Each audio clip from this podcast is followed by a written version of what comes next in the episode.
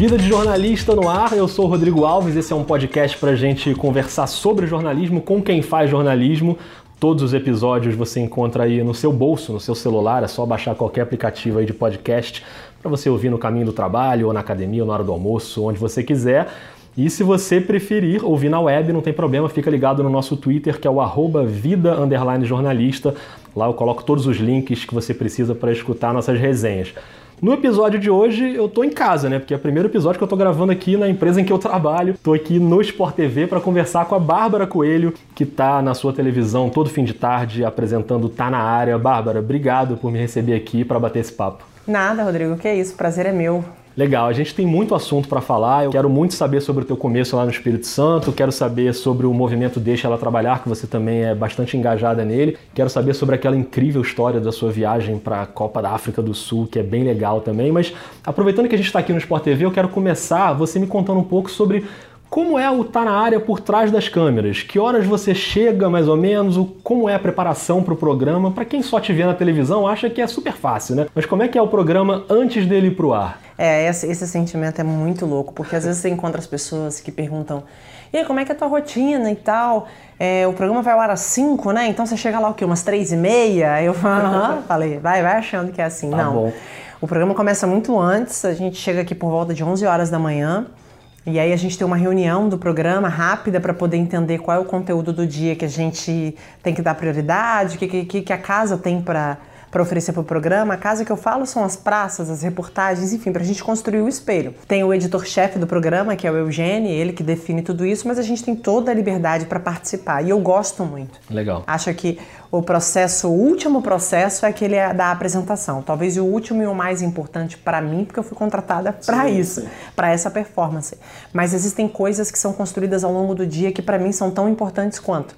E aí a gente discute o conteúdo, a gente está na área, é o, programa marqueteiro da casa. O que é isso? A gente está ali para fazer jornalismo, claro, mas é o programa que vai vender os, os jogos e os eventos da casa. Então, assim, por exemplo, hoje à noite, se a gente vai transmitir um jogo de Libertadores, o Tá na área ele tem um compromisso de falar sobre esse jogo e dizer que você pode acompanhar o jogo no fim da noite da programação. Então é isso, eu passo a tarde estudando, passo a tarde falando com os repórteres que vão entrar no programa, faço questão de falar com todos eles ou com a maioria para poder a gente fazer da nossa entrevista, da nossa conversa uma coisa muito natural para que eu possa me envolver com o conteúdo do repórter, que eu acho muito importante.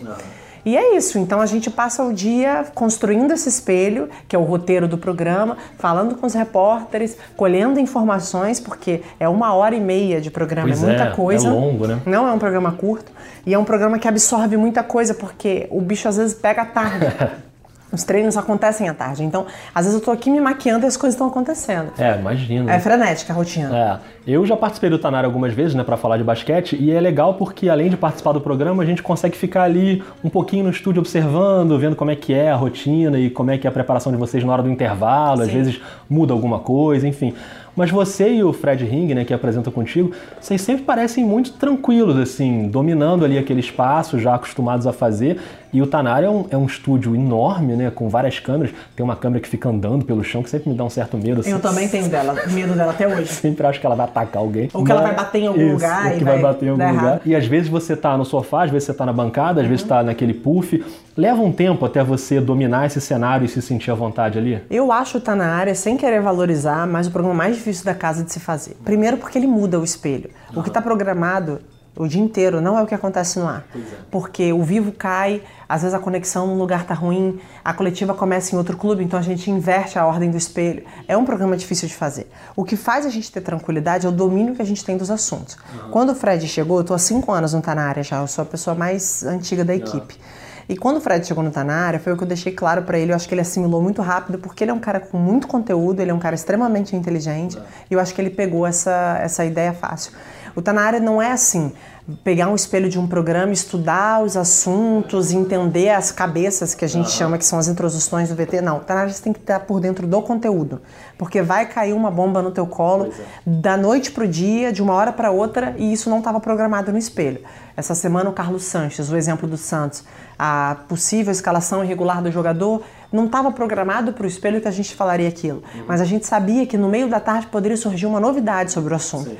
E para surgir, para falar sobre a novidade, a gente tem que ter ter uma suíte. A gente tem que explicar o que aconteceu. Então não tem como estar tá roteirizado isso. E o editor-chefe, que é o Eugênio, a Isabel, que é a sub dele, tem um milhão de atribuições e não tem esse, esse glamour de ter alguém passando tudo pra gente. E nem quero, acho que a gente é jornalista, a gente não é artista. Então eu acho que esse é o desafio do Tá Na Área. Tá Na Área forma é, o jornalista. Se for jornalista de raiz mesmo, provavelmente você vai se dar bem. Agora, você participa de outros programas também uhum. da casa. No dia que a gente está gravando o episódio, você acabou de participar do Seleção Sport TV, troca de passes, às vezes você está lá, e você teve uma experiência legal também durante a Copa, que foi o Central da uhum. Copa, né, com o Thiago Leifert. Como é que foi aquele momento ali na TV aberta, né, que é uma outra pegada? Como uhum. é que foi? A TV aberta é, é, curioso, porque a única diferença que tem em relação ao que a gente faz hoje é, é a repercussão. É, você chega lá e é, a repercussão é muito maior por ser, por ter um alcance maior. Mas o trabalho é o mesmo que a gente desenvolve aqui. E eu acho que como eu estou há muitos anos aqui, estou é, iniciando minha carreira, são 10 anos de carreira, mas acho que eu tenho muito que aprender e que evoluir ainda, mas eu tenho alguma estrada, então eu aprendi algumas coisas. Então eu cheguei lá muito tranquila que o que eu tinha estudado, tudo que eu já fiz e tudo que eu tenho tentado fazer, é, ia me dar tranquilidade para poder exercer o meu papel lá.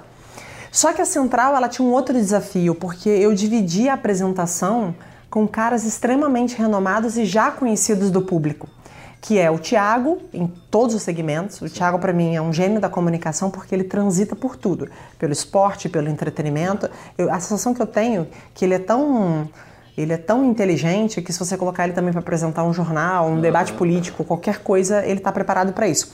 O Caio, que é quem é um dos principais comentaristas da casa, da maior empresa de comunicação do país, e o Júlio César, um goleiro de três Copas do Mundo. E eu, e eu, que apesar da minha experiência, uma, uma jornalista em, em desenvolvimento, estou aprendendo, então, é, para mim foi desafiador ter a oportunidade de falar de igual para igual com eles. E esse é o meu objetivo, eu atingir.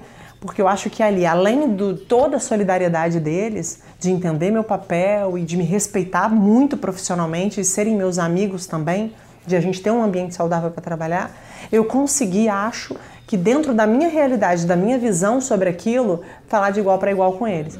Então, para mim, assim, eu saí de lá mais, mais, muito mais madura profissionalmente. Não pelo alcance da TV aberta, claro, claro. mas eu acho que pela experiência de dividir espaço com pessoas tão já renomadas e eu chegando ainda. Agora, você, tanto na Central como no seu dia a dia, no Tá Na Área, você usa muito as redes sociais, você usa muito seu Instagram para mostrar bastidores, uhum. na maquiagem com a galera da equipe. Como é que é essa tua relação com redes sociais e te dá alguma dor de cabeça de vez em quando, interação com o público que a gente sabe que é muito grande e às vezes o pessoal dá uma, comete um excesso ou outro. Como é que é para você? Cara, eu tenho uma relação muito boa. Eu acho que eu até, a minha, a minha experiência ela é meio que diferente do que as pessoas me contam. Ah. Como é, porque assim, eu tenho uma coisa na minha rede social que eu gosto de fazer, é que eu acho que o mundo está muito perfeito. Uhum. E eu não mostro só as minhas vitórias ali. Quando eu dou uma escorregada, quando eu dou uma escapada, quando eu faço. Eu gosto de trazer ali realmente a, o meu dia a dia e um pouco do que, do que eu vivo. É, não só aquela coisa. Sabe aquela coisa? Tira uma foto, fica feia, uhum. tira outra. Tira outra. Entendeu? Se eu saio feio, eu ponho feia. Ou então hoje eu fiz uma coisa de academia que eu dei um escorregão, eu coloquei o um escorregão, enfim. E eu acho que essa coisa de ser meio que gente como a gente cativa as pessoas. Então eu tenho muita interação legal.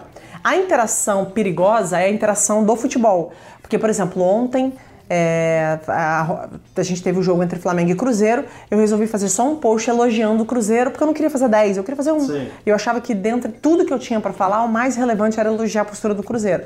Aí veio o torcedor do Flamengo claro. me pegando. Ah. E aí eu até brinquei, depois eu até apaguei, que eu falei, ah, não vou entrar em discussão porque eu não, não, não tô aqui para isso. Mas me perguntaram assim, ah, você é cruzeirense? Aí eu até copiei e falei assim, gente, só para lembrar que eu sou jornalista. E assim, cada dia o torcedor se apega muito a isso. Então, assim, a, eu pretendo, a, eh, pensei muito sobre isso ontem, usar minha rede social muito para falar do meu dia, da forma como eu me. Eu adoro falar um pouco a forma como eu me, como eu me informo. Uhum. Eu fico de vez em quando pincelando algumas coisas ali. Talvez a, a, a, maior dificuldade é quando você vai para a bola no comentário curto, que as pessoas se apegam àquilo ali e transformam você no que elas querem. E acham que você está torcendo para um determinado é. time. Ontem eu falei, eu respondi algumas pessoas que foram educadas, né? Porque eu acho que todo mundo tem direito de discordar com você, eu acho ótimo que discordem. Claro. Mas eu falei só para lembrar todos vocês que antes de Cruzeirense, Flamenguista, São Paulina, Corintiana, Botafoguense, porque eu tenho um time, óbvio que eu tenho, eu sou jornalista. É. Então se vocês puderem sempre olhar para um comentário meu avaliando um olhar jornalístico, concordando comigo ou não, é mais saudável para todo mundo. Não, legal. Agora, Bárbara, dentro ou fora de rede social, o jornalismo esportivo ainda é um ambiente muito contaminado também pelo machismo, né? Uhum. Aliás, o jornalismo em geral, o esporte em geral, e acho que é um problema de todas as áreas, né?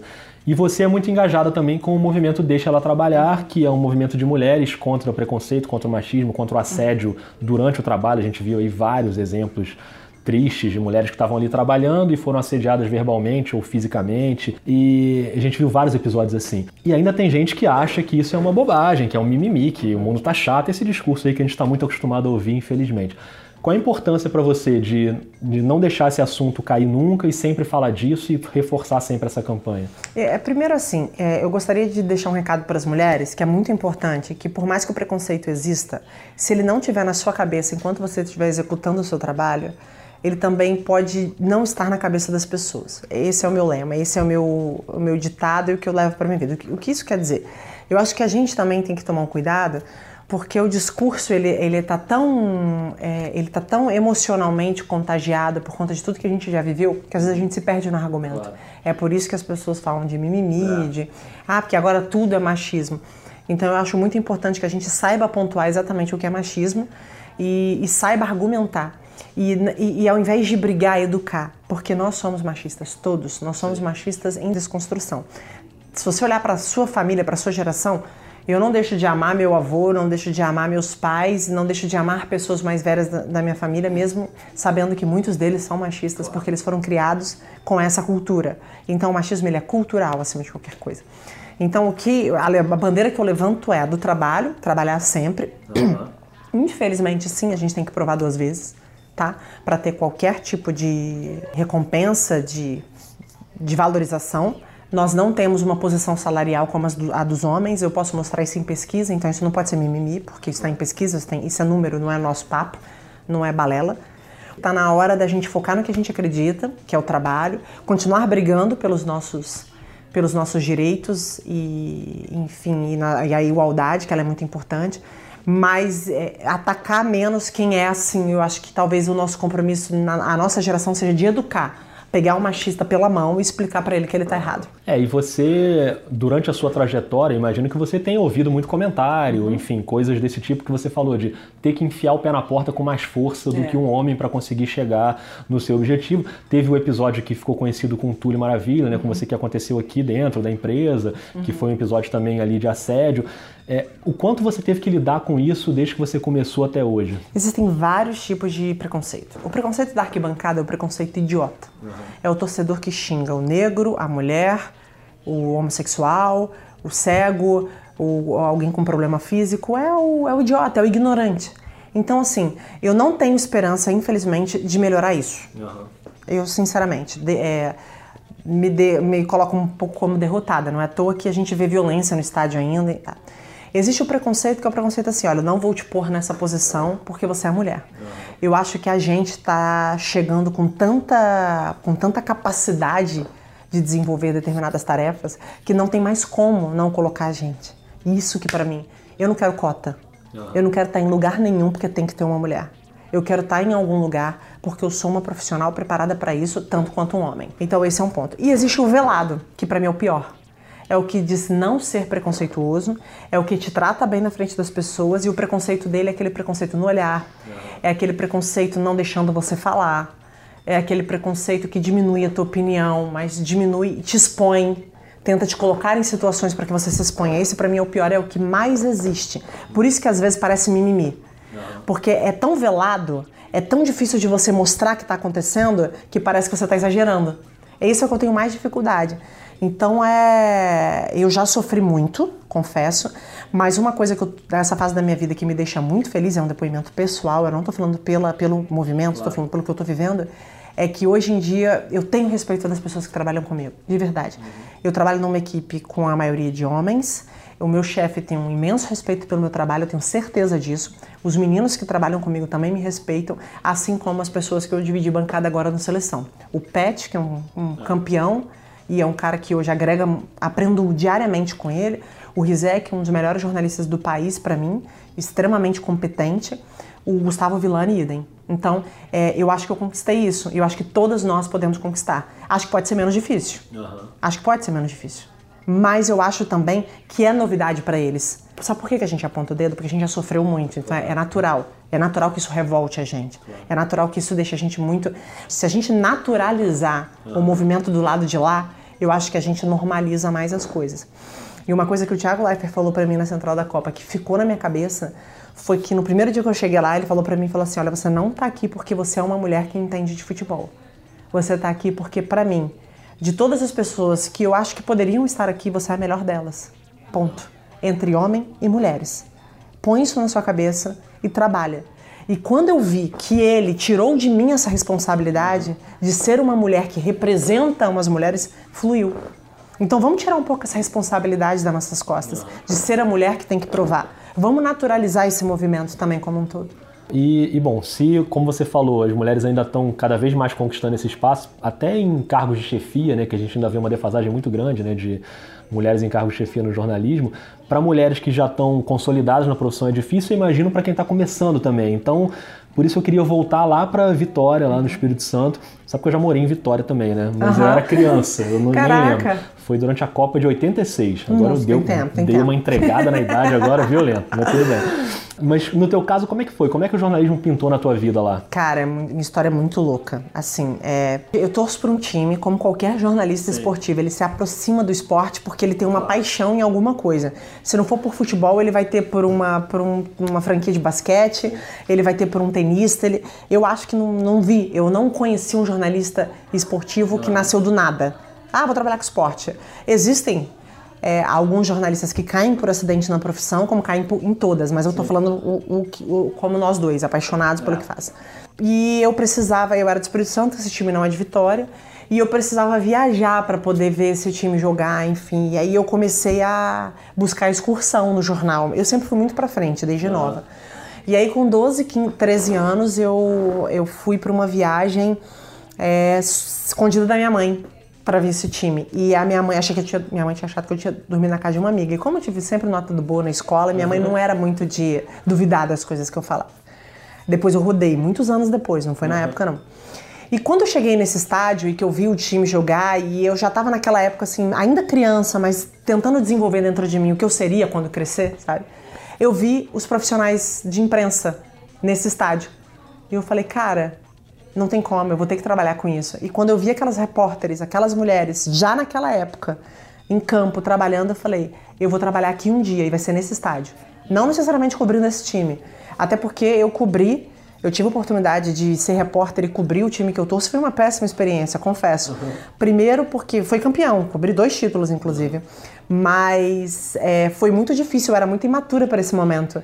É, então, assim, só para passar um outro recado, Sim. vamos parar com essa ilusão de que a gente está. Óbvio, continuo torcendo. Quando eu vou para estádio, eu torço. Quando eu estou em casa, eu xingo. É do mesmo jeitinho.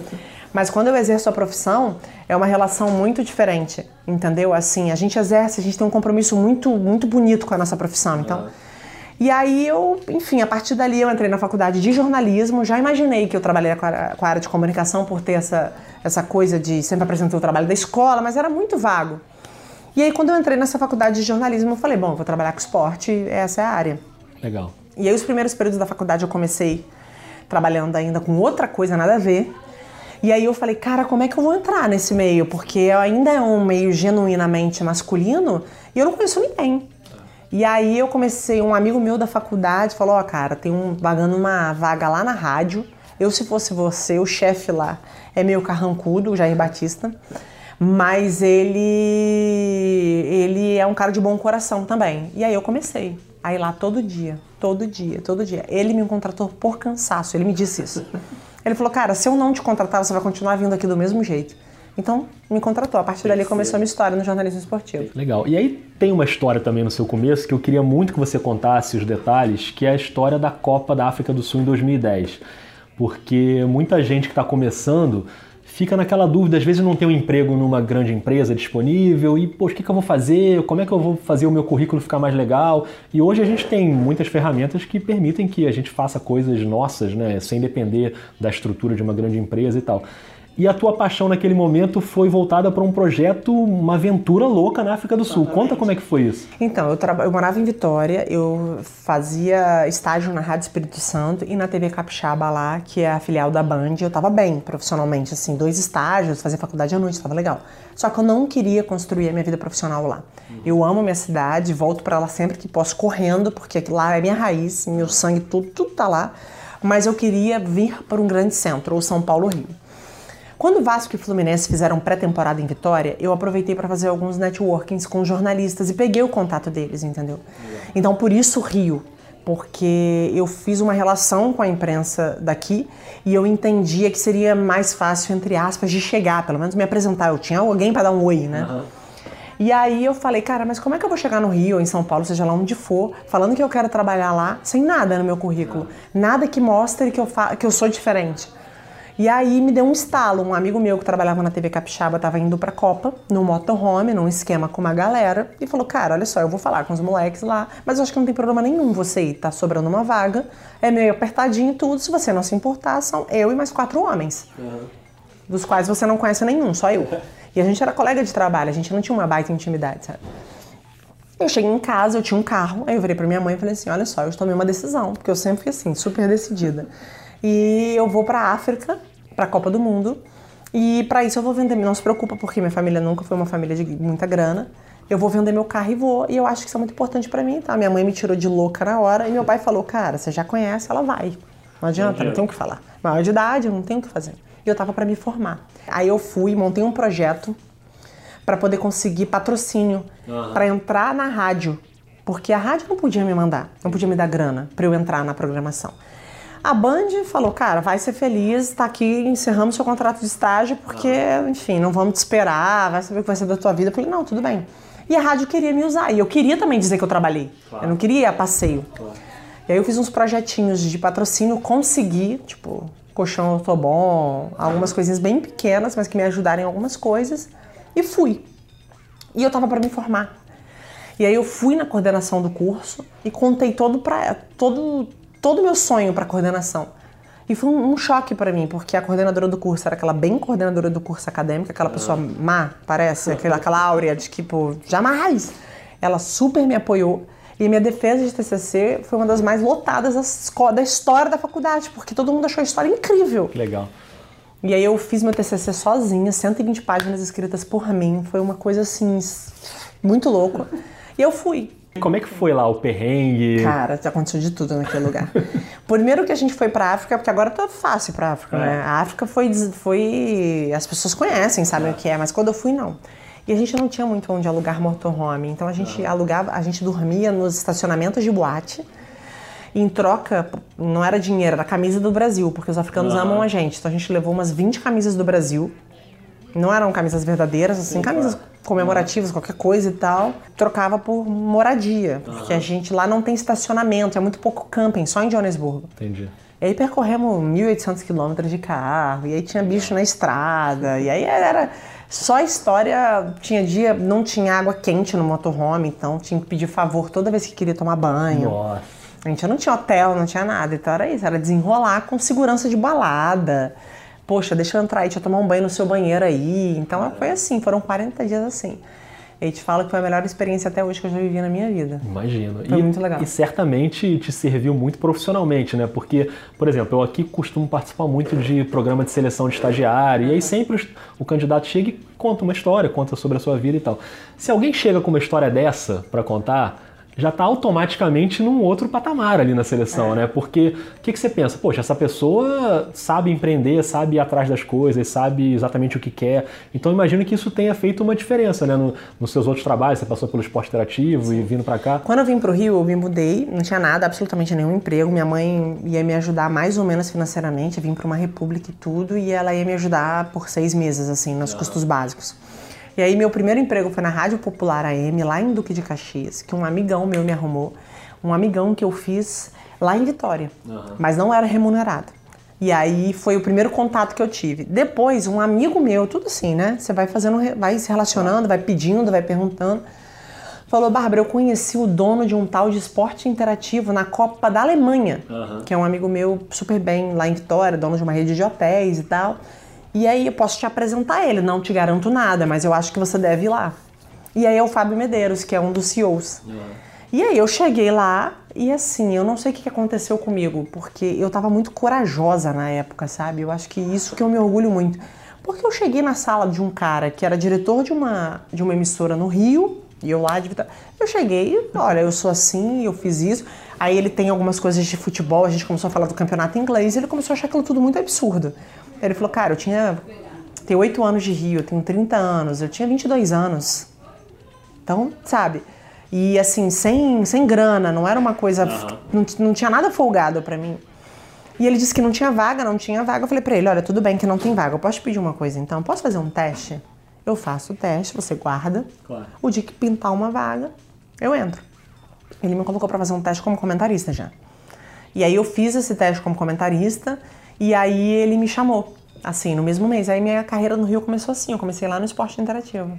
E aí hoje você no Sport TV, pra gente aí arredondar aqui o nosso papo, quando você olha lá para frente, assim, quando você pensa no futuro, você se vê sendo apresentadora por muito tempo? Você quer fazer outras coisas também? Ou o trabalho de comentarista que você já faz hoje quer também investir mais nisso? Ou você não pensa muito nisso e deixa levar? Como é que é a tua cabeça? Cara, eu cheguei onde eu queria chegar. Te confesso assim que o Sport TV era um sonho que para mim nunca ia acontecer, porque eu achei lá de Vitória, aquela menina de cidade pequena e tudo que Globo era contato, né? Só entrava aqui quem ah. tinha o esquema. Uhum. Para mim era. E não, eu vi que não era contato, esquema no bom sentido, né? claro. né? Ah, conhece alguém e tal é, não era o caso. E eu vi que era uma realidade. E aí eu hoje eu falo, eu falo até para os chefes aqui que eu me sinto jornalista. Legal. Eu me sinto preparada. Se tiver que reportar, ser repórter, eu sou. Se tiver que comentar, eu comento. Se tiver que apresentar, eu apresento. E estou transitando por todos esses cenários. Uhum. Acho que o comentário, por exemplo, do jogo, muita gente me cobra Sim. isso. Por que você não se prepara para isso? Pode ser um caminho, mas não me vejo fazendo isso agora. Não estou preparada. E eu acho que isso é uma coisa que eu tenho que reconhecer. Não tô. Por quê? Porque me falta experiência. Eu acho que o comentário ele tem muita bagagem. E eu acho que eu não tenho ainda. Sim. Mas quem sabe um dia. Me vejo também. Então eu me vejo, tô aqui para contribuir no que, no que eu puder ajudar. Bárbara, adorei ouvir essas histórias. Muito obrigado por. Só tem história maluca, mas Não, tem história. Mas quanto mais maluca, melhor. obrigado por dividir Obrigada. com a gente as histórias, as experiências. Continua arrebentando e boa sorte sempre, viu? É nóis. Obrigada, Rodrigo, pelo convite. Valeu, Bárbara. Assim a gente encerra mais um episódio aqui do Vida de Jornalista. Você pode seguir o perfil do podcast no Twitter, no arroba vida jornalista. Lá você acha todos os episódios e pode mandar suas sugestões também de quem você quer ouvir, quem você quer que a gente converse, a gente entreviste. E a gente se vê e se ouve na próxima. Um abraço, um beijo e até mais.